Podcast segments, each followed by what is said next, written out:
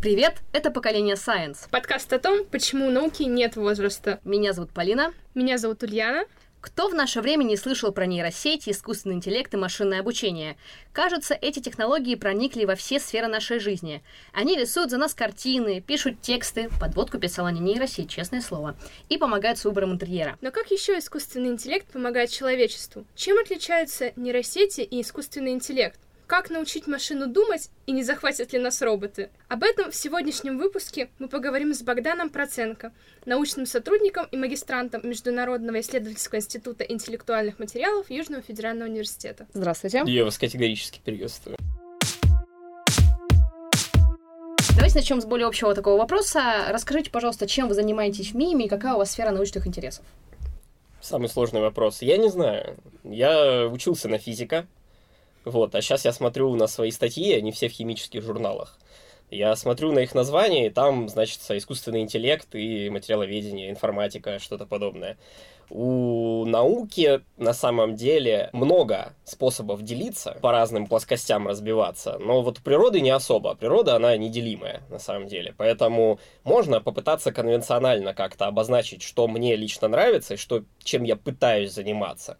Это будет что-то в области физики конденсированного состояния, когда вы изучаете конденсированные системы и их свойства. Это физическое, химическое материаловедение, химия твердого тела, физическая химия, в частности, катализ в рамках дата-ориентированной науки, которой я занимаюсь, большую роль играет искусственный интеллект, машинное обучение.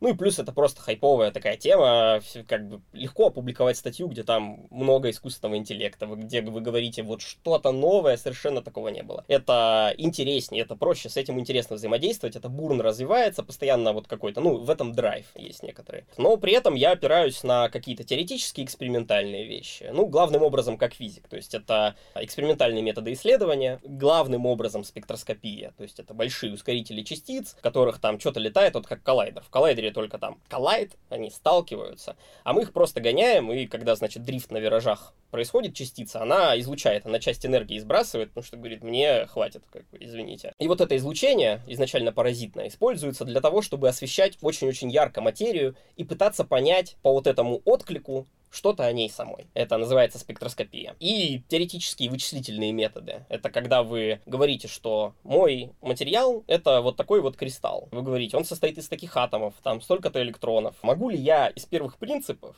попытаться вычислить все? об этом материале? Ну, ответ могу. Люди потрудились, придумали кучу разных прикольных штук, и, в принципе, если у вас есть распоряжение и суперкомпьютер, вы можете посчитать все вот эти таблички, которые в школе даются.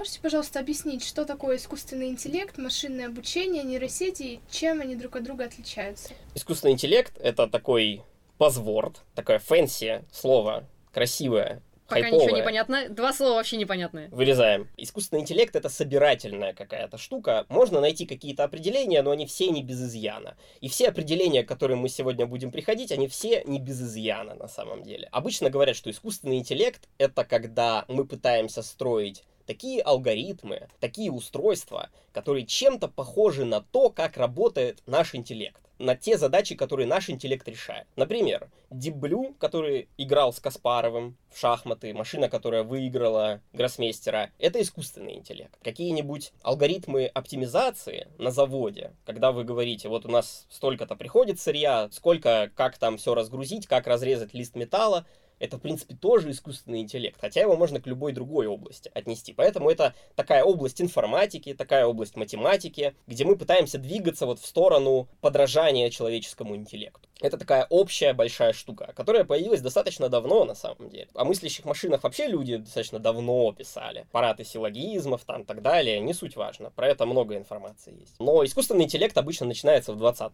веке, и обычно люди строили что-то вроде таких экспертных систем. То есть это была какая-то программа, у которой есть база знаний, и она к ней обращается. В принципе, Алиса в Яндекс Колонке, Маруся, вот эти все интеллектуальные помощники, в которых нет больших языковых моделей, мы чуть дальше поговорим, что это такое. Вот они почему тупые? Потому что это технология 50-х, это экспертная система. У нее есть конкретные слова, типа «включи музыку там, и она пытается дальше... Там есть супер классная штука с распознаванием речи. Вот это действительно 21 века технология. А внутри внутренняя логика, там достаточно примитивная. Это экспертная система. Но обычно говорилось, что экспертные системы будут ставить диагнозы людям или там еще чем-то подобным заниматься. В принципе, они где-то есть, как-то используются. Допустим, в аэропорту Heathrow есть замечательная программа, которая составляет расписание. На языке пролог, вот там специальный старый компьютер под это держит, ее когда-то написали и продолжают пользоваться. Вот, и она составляет расписание, там это актуально, потому что там пока один самолет садится, а другой уже где-то там, значит, кружит, то есть загруженный аэропорт, когда-то там такую систему сделали и классно наслаждаются. Я вот когда-то такую пытался своей учительнице сделать на прологе тоже написать, чтобы она расписание могла составлять не часами, перебирая варианты, а просто формальные правила какие-то задавала, но оказалось то, что правила слишком быстро меняются, чтобы под них быстро подстроиться. И искусственный интеллект — это матрешка. То есть внутри есть набор других технологий, групп технологий. В искусственный интеллект входит машинное обучение. Это такая матрешка поменьше. Это когда мы не пишем машине, как поступать, а просто даем ей данные какие-то, какую-то информацию и говорим, учись сама. Чаще всего это выражается в виде какой-то сложной математики, но в целом мы просто даем какие-то данные машине, примеры, и она по этим примерам пытается учиться. Как учатся люди. Поэтому обучение, в том числе искусственный интеллект. Машинное обучение повсюду, скорее всего, когда вам отказывают в какой-нибудь банковской транзакции, когда вы там любой продукт, в принципе, покупаете, всякие системы рекламы, вот везде машинное обучение повсюду. Почему ставка по кредиту такая? Потому что люди там сидели, вычислили, что она вот такая будет, она максимизирует прибыль. Почему мне отказали в какой-то услуге, как спам отфильтровать от не спам? Вот машинное обучение повсюду в разных ипостасях и вкусах. И есть совсем такая молодая, самая-самая хайповая и громкая вещь внутри машинного обучения — это глубокое обучение. Когда вы берете одну из моделей машинного обучения. Модель машинного обучения — это как модель автомобиля. То есть есть в принципе автомобили, и можно сделать автомобиль по-разному. Вот алгоритм машинного обучения можно сделать по-разному. Есть разные алгоритмы. Какие-то выглядят как такие решающие деревья. То есть представьте, что вот вы дерево взяли и перевернули корнями вверх. И вот корень это куда вы заходите. Когда вот и задаете вопрос какой-то, типа там, да, нет. Если да, то идете налево, если нет, то направо. И таким образом, последовательным исключением выбираете какой-то вариант. Это называется решающее дерево. Очень многие алгоритмы — это модификация машинного обучения, современные, популярные, за которые деньги платят, за которые слушатели могут их освоить, не поступая в университет. Вот есть такие алгоритмы, которые называются нейросети. Это тоже, в принципе, алгоритм, тоже, который решает какую-то там задачу машинного обучения, и они бывают глубокими. Нейросеть — это такой алгоритм, который очень похож на то, как нервная система устроена, или как устроен мозг. То есть у вас есть нейроны, они могут зажигаться, могут быть активными и неактивными. У них есть связи между ними. И вы эти связи крутите, как кучу-кучу ручек, пока у вас ответ не совпадет с э, предсказанием, пока предсказание не будет правильным. Вот, в принципе, процесс обучения к этому сводится. Просто за ручки мы по-умному дергаем, чтобы не кучу вариантов перебирать. Хотя можно и случайно это делать. Вот у вас есть нейроны на входе, которые просто принимают сигнал. Есть на выходе, которые результат возвращают. А есть те, которые посередине. Эта штука называется скрытый слой скрытые слои. Ну, потому что вы их не видите. Вы взаимодействуете с выходом и входом. Это как черный ящик. Вы не знаете, что внутри, и вас не интересует, что внутри.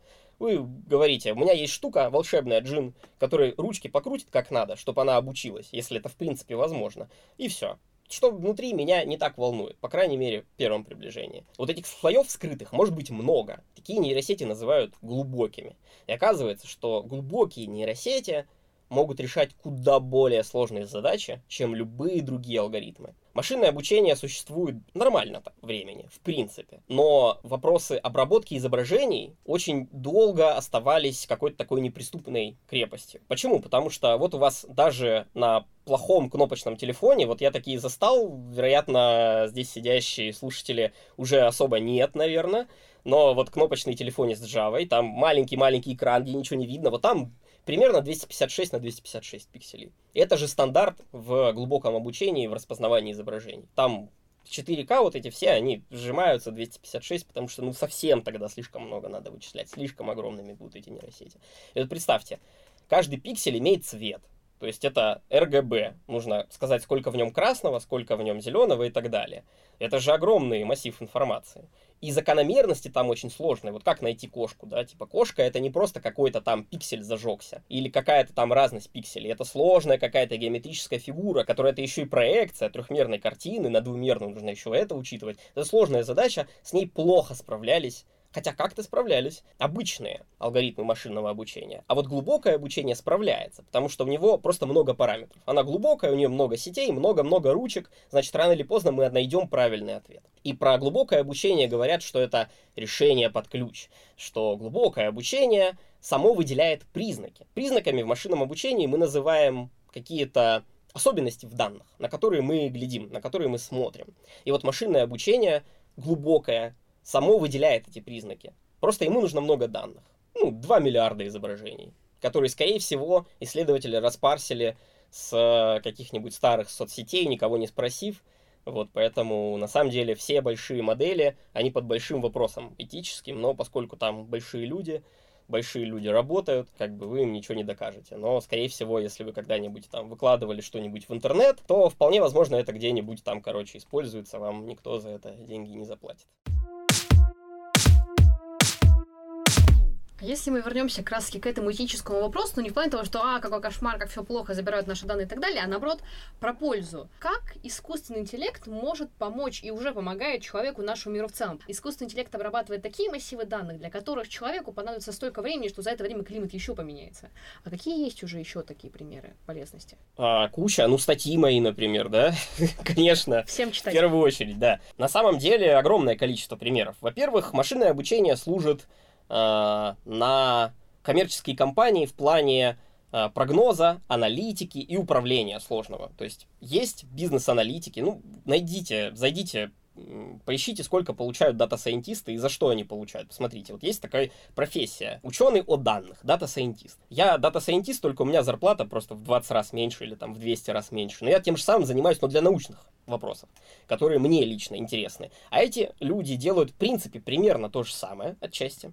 Но они делают это, чтобы решить какую-то конкретную задачу, какую-то конкретную боль компании, которая их нанимает. В компании есть огромное количество данных, и они пытаются как-то эти данные обработать, сделать из этого определенные прогнозы и так далее. Ну вот банально у банков есть IT-отделы, и большую часть IT-отдела, по крайней мере в плане бюджета, составляют люди, которые данные подготавливают и данные как-то используют в машинном обучении, чтобы сказать, выдавать кредит человеку, не выдавать. Мы уже, в принципе, про это я упоминал. Какую ставку поставить по кредиту, сколько вообще, в принципе, их... И то же самое, сколько произвести айфонов, типа, сколько продастся, как понять, вот задача оптимизации и так далее, так далее. Какие вещи будут в тренде, какие не будут, как рекламировать на маркетплейсе. Вот вы заходите на любой Валбери, Сазон, вам что-то показывают, это машинное обучение. То есть машинное обучение собрало о вас информацию, посмотрело на вашего цифрового двойника. То есть на совокупность данных, которые вы оставляете в интернете.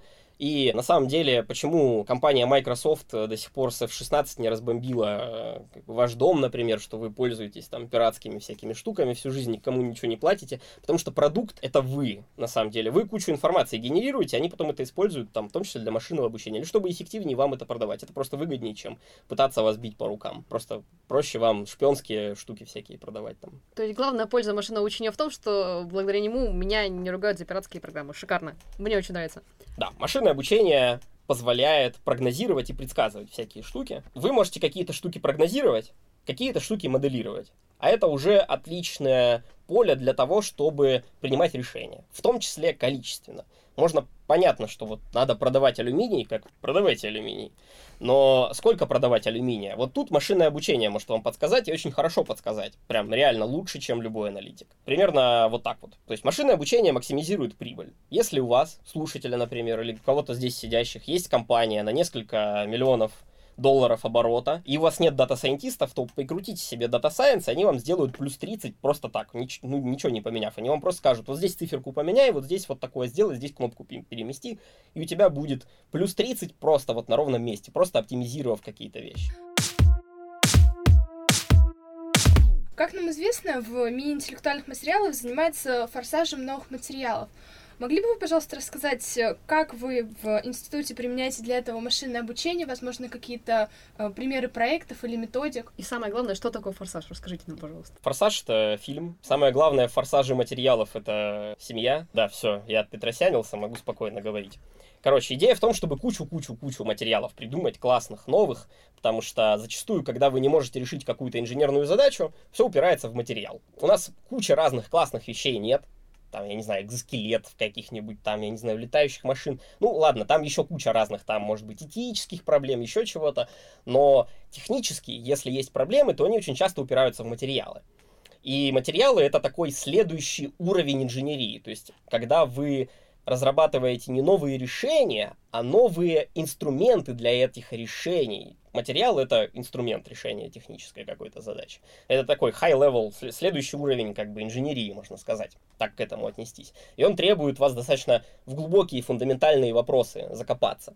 Потому что если вы хотите, у вас есть электрогитара, там, ну, гитара какая-нибудь, да, вы, например, хотите как э, Ваганыч пьезозвукосниматель прицепить к гитаре, то в пьезозвукоснимателе там такие материалы, как пьезоэлектрики используются. И пьезоэффект — это на самом деле очень хитрый эффект физический, химический материала, когда у вас есть поляризация, как сказать по-понятному. Короче, вот как магнитное поле в магните, локальное. Вот локальное электрическое поле. И вы, сжимая кристалл, влияете на эту штуку, это генерирует напряжение, в том числе и сигнал. Да? Очень простая вещь. Это материал, который выполняет функцию устройства, по сути. Как микрофон работает, но это материал, у него нет никаких движущихся частей, еще чего-то. Чтобы всеми этими вещами заниматься, вам нужно кучу разных вопросов решать. Надо вопросики решать. Машинное обучение здесь сильно помогает. Яркий пример. Это забугорное исследование группы по Materials Informatics. Товарищ Тейлор Спарк ею руководит. К ним пришли люди, которые обсуждают обсуждают прокладывание вакуумных подземных вот этих вот монорельсов. Там еще что-то, что вот там, значит, на безумной скорости э, в трубах под вакуумом будут ездить поезда. Значит, надо же пробурить все эти ходы. Чтобы их пробурить, нужно их короче, чтобы там червь такой, значит, как в дюне двигался, шурудил, и чтобы у него крепкие вот эти резцы были. Из чего их сделать? Вопрос. Какие есть материалы? Ну, есть там всякие алмазные напыления и так далее. А самый ли крепкий это материал? Как это найти? И вот есть несколько способов ответить на этот вопрос. Что самый крепкий материал? Что самый твердый? И твердый под какую задачу? Один вариант отечественного производства, ну, скажем так, европейского, а другой атлантического, заокеанского. Из старого света и нового света. Старого света ответ это профессор Аганов и программный комплекс Успекс, или по-русски, если читать Успех. Ну, они выбрали аббревиатуру так, чтобы она читалась по-русски как Успех. Классно, да? Идея очень простая. Если вы можете любой материал обсчитать, то задача нахождения какого-то максимума или минимума здесь легко решается, если вы можете перебирать варианты. Вопрос, как перебирать варианты? С помощью генетических алгоритмов. Генетические алгоритмы — это такая очень-очень старая наука, старые алгоритмы искусственного интеллекта, одни из первых, которые появились и которые до сих пор используются активно. Они основаны на идее отбора естественного. То есть у вас есть популяция, какие-то варианты решений, вы их мутируете, плохие убираете, хорошим даете дальше размножаться. И так перебираете варианты. Только там исходят не из позиции того, что особь приспособлена к среде, а из того, что у нее минимуме энергия или не в минимуме. Потому что все стремится к минимуму. А вы энергию просто считаете на суперкомпьютере, решая кучу-кучу сложных уровней. Все сводится к такому простому ответу. Ответ – ничего крепче алмаза нет. Классная работа. В принципе, Аганову могли бы дать Нобелевку, возможно, еще дадут. А другой ответ более хитрый, более современный, который предложили товарищ Тейлор Спаркс и компания, куча аффилированных организаций. Они говорят, ладно, хорошо, известно, что крепче ничего не будет. Давайте найдем просто варианты дешевле или проще. Короче, посмотрим, какие еще есть ответы. Они научили решающее дерево, регрессионное, предсказывать по составу химическому. Ну, там определенный класс рассматривали, которые, в принципе, бывают крепкие. Давайте так простому. По химической формуле предсказывать коэффициент жесткости. Могут быть очень классные химики, которые могут посмотреть на любую всякую историю, сказать, вот здесь, короче, вот эта молекула будет взрывоопасной. Вот, я не, не так давно получилось так, что мы разговаривали с химиками с химфака, вот, показали им молекулку, говорим, вот, короче, идея на миллион, надо вот ее получать просто как, каким-то образом. Они говорят, вы что, хотите кого-то отравить или взорваться? Вот, они сразу видят молекулку, видят, что у нее там какое-то кольцо, буквочки N, азоты, там, что-то фтор, то есть они сразу видят, понимают, что, ага, а это где было, где-то было в другой части. То есть у них, в принципе, уже вот это машинное обучение в голове прошло, они кучу-кучу химических соединений видели, и они уже могут, в принципе, сказать, вот это будет, скорее всего, твердое, вот эти с этим будет реагировать. Но это так, качественно. А машинное обучение может делать это количественно. И товарищ Тейлор Спаркская компания, Sparks, по данным из разных статей, из расчетов, научили алгоритм по химической формуле предсказывать жесткость, а потом просто прогнали все возможные варианты, потому что машинное обучение, когда оно уже обучилось, вот обучать его долго, как правило, а вот когда оно уже работает, уже обученное вы используете, а, это, как правило, достаточно быстро. Они просто перебрали все возможные варианты и сказали, вот это, вот это, вот это самое классное, вот смотрите, в сторону вольфрам С каких-то соединений, даже нашли, в каком соотношении нужно углерода, в каком соотношении нужно вольфрама, малярные концентрации. Такой вопрос, который очень многих волнует, потому что это ограничивает наш пул вообще взаимодействия с искусственным интеллектом. А чего он никогда не сможет сделать? В теоретической информатике, когда мы задаемся о том, что такое алгоритм, что такое вычисление и что вычислимо, это задача, которую Алан Тьюринг и сотоварищи решали, Аллот the Church и так далее. Оказалось, что есть вещи, которые посчитать нельзя. В частности, есть такая вещь, как проблема останова, halting проблем. Машина, пока не закончит выполнять алгоритм, в общем случае не может сказать, когда он закончится. Ну, вы можете примерно сказать, если вы написали цикл, вот вы программируете, вы написали for и 100. Вы понимаете, 100 раз она прогонится и закончится. Но в общем случае решения для этой задачи нет. То есть, с одной стороны, есть какие-то ограничения на вычислимость. С одной стороны. С другой стороны, мы знаем из математики, что любые достаточно хорошие вещи мы можем воспроизвести с помощью той же самой нейросети и кучи других алгоритмов. Есть такой термин, как нейросеть, это универсальный аппроксиматор. Аппроксимация — это приближение. Нейросеть может любую закономерность выучить, если она не совсем-совсем странная. Вот физическую любую она может найти. Просто вопрос того, как, сколько ей там данных дать и так далее. Поэтому вопрос, они могут все, что возможно. И напоследок, стоит ли бояться развития ИИ? Стоит. Не захватят ли нас роботы? Захватят. Кратко. Стоит ли бояться развития? Любая технология развивается и может быть применена хорошо, может быть плохо.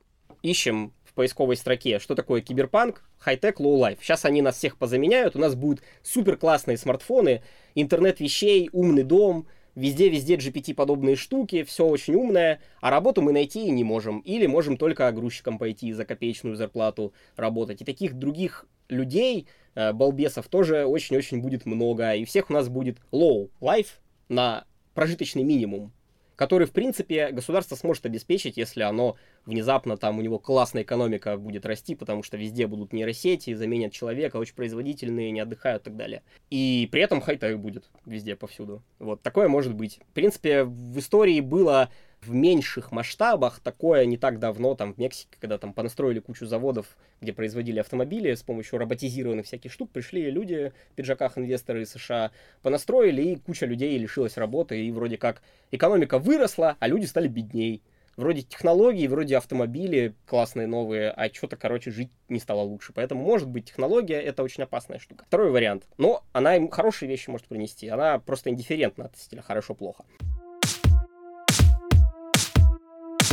Хорошим советом, наверное, будет учиться многим вещам. Мы очень сильно сузились. Вот раньше была ситуация, когда широк человек, сузить бы. Сейчас, наверное, обратная ситуация, когда хорошо бы уметь много всего. В том числе и творческого. Потому что машина, скорее всего, сможет классно писать код, сможет там классно рисовать картины, но сверху стоять, направлять, какую-то конкретную задачу поставить, может быть, взаимодействовать с людьми, это то, что мы не сможем поменять, допустим, на машину. То есть э, хорошо бы уметь чуть-чуть больше. Короче, быть э, таким человеком эпохи Возрождения. Возможно, это тренд такое расширение способностей человека. Смотрите в эту сторону. Мне кажется, это разумно. Во всяком случае, вы не будете класть все яйца в одну корзину. Хотя совершенно очевидно, что сейчас э, пойти освоить какие-то айтишные штуки намного проще. Нет, здесь не будет рекламы там чего-нибудь еще.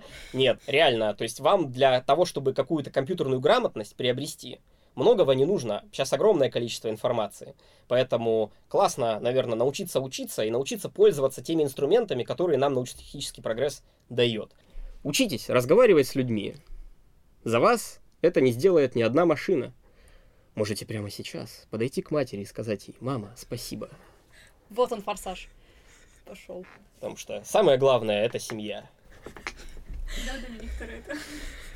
Ну что, друзья, учитесь, развивайтесь, общайтесь с людьми, расширяйтесь, ешьте побольше.